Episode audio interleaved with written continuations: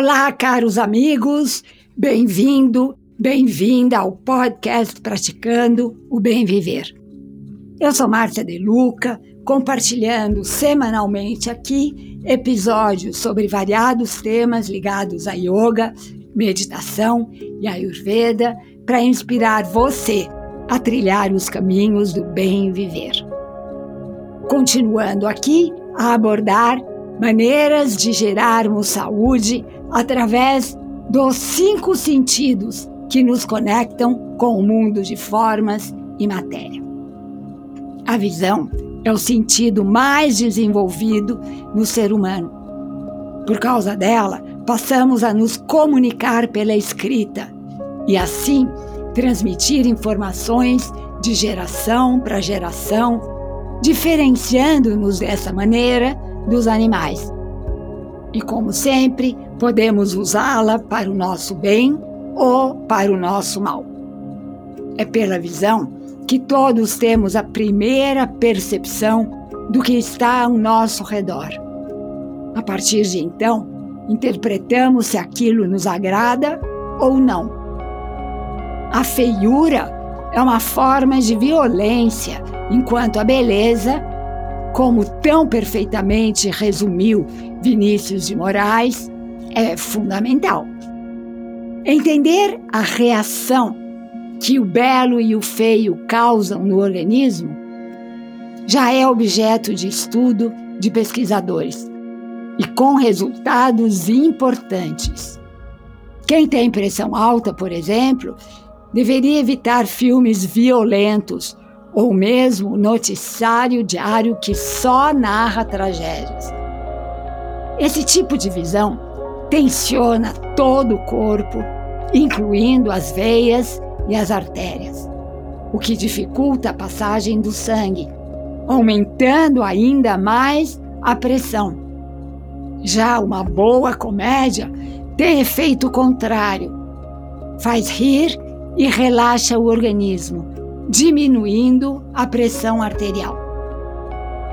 Nas grandes cidades, a poluição visual é fonte permanente de estresse.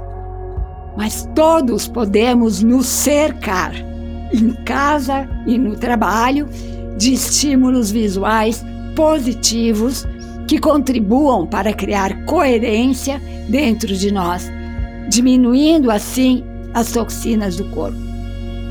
Assim como os sons primordiais nos ajudam a equilibrar nosso ser, existem também formas primordiais. São os yantras, representação gráfica dos mantras, capazes de gerar coerência em nossas ondas cerebrais, induzindo a um estado de calma e equilíbrio. Esse é o caso do Sri Yantra, uma das mandalas mais poderosas do hinduísmo, que representa todo o universo. E seu mantra correspondente é Om, o som primordial.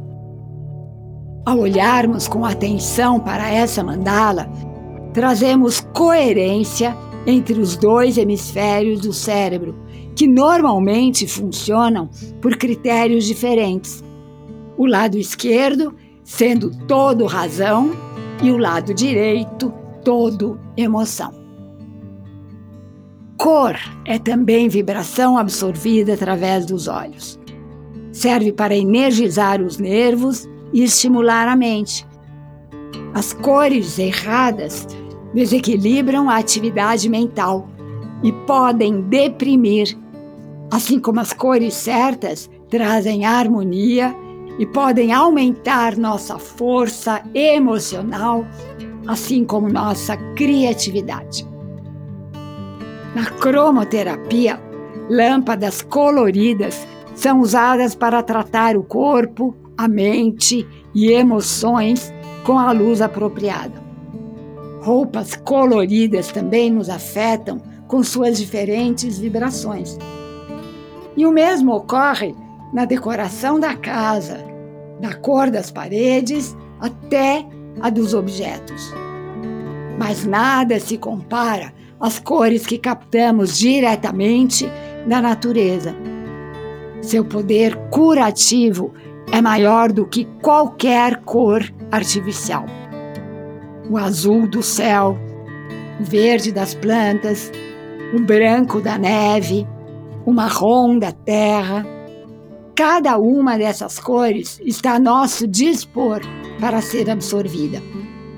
E quando não podemos estar em contato com a natureza, visualizar suas cores com os olhos da nossa mente e direcionar seu poder às várias partes do nosso corpo é um exercício muito poderoso.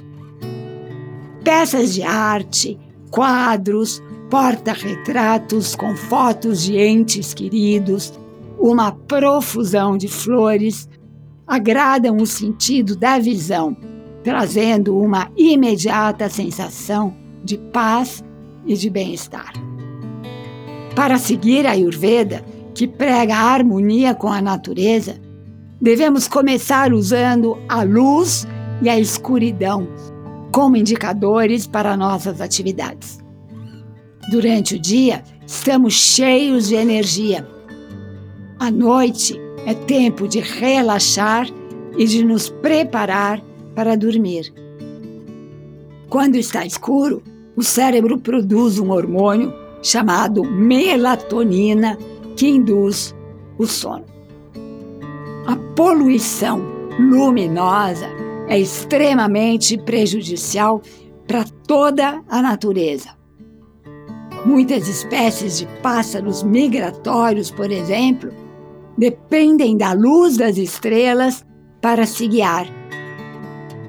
E cada vez mais se perdem em um mundo de iluminação artificial. Reflita sobre isso. E aqui novamente me despeço com a já famosa saudação indiana: o ser que habita em mim reverencia o ser que habita em você e todos somos um. Namaskar.